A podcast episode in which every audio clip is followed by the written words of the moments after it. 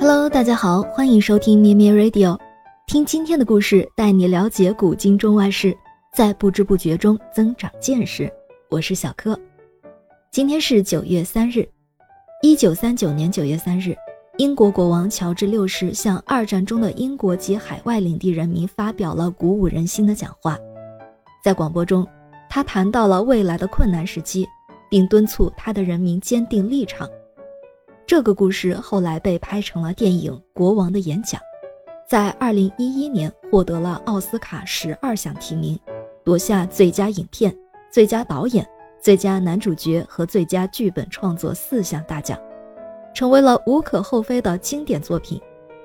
一部好的电影作品一定有一个好的剧本，《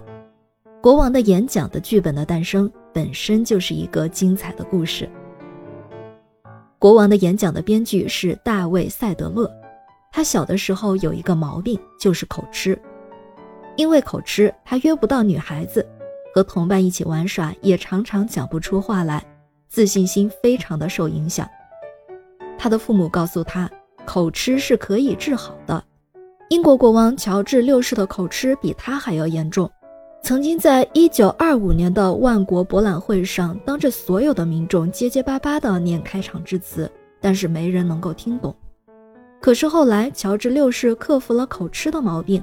在二战期间就通过广播用演讲来鼓舞军民士气。没错，一九三九年九月三日，塞德勒就从收音机里听到过乔治六世的讲话，他觉得国王的讲话稳重有力，很有气势。受到这个鼓舞，塞德勒信心倍增，努力克服口吃的毛病。可能也是因为这个原因吧，塞德勒对乔治六世呢就有一种特殊的情感。他长大之后读了很多关于乔治六世的故事，也兴起了想把国王改善、克服口吃的故事写成剧本的念头。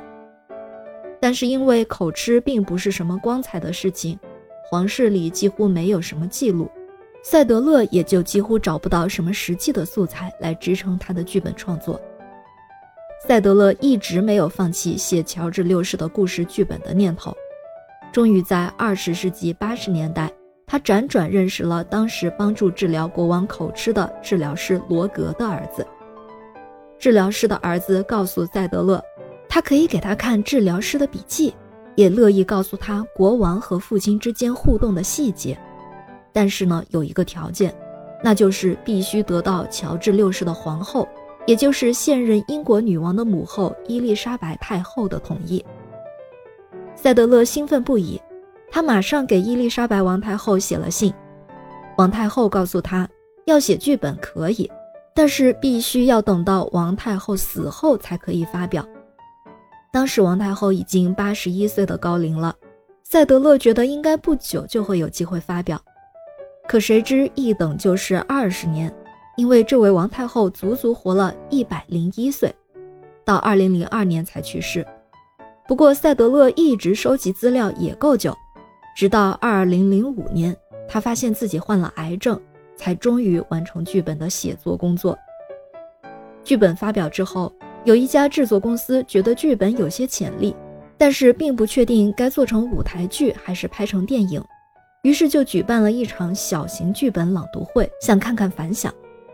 巧的是，导演汤姆·霍伯的母亲刚好参加这场剧本朗读会，他听了之后大为感动，当场就问塞德勒能不能把剧本给他当导演的儿子看看。塞德勒一口答应，于是汤姆·霍伯就接到了母亲的电话。国王的演讲电影很快就开始筹备起来。更幸运的是，电影开拍之前。治疗师罗格的孙子又发现了一本爷爷的日记，这本日记连皇室的人都没有看到过，里面非常详细的记录了更多罗格和乔治六世的对话和互动细节，所以后来电影里的对白就更多的参照了这本日记，更加的真实可信。国王的演讲的成就和面试，你很难说到底是源于编剧塞德勒的坚持，还是导演汤姆的母亲。刚好参加剧本朗读会的巧合，不可否认的是，这是一个真实、精彩和鼓舞人心的故事。当然，希望你也能喜欢我们今天的故事。我们下期节目再见。咩咩 Radio 陪伴每一个今天。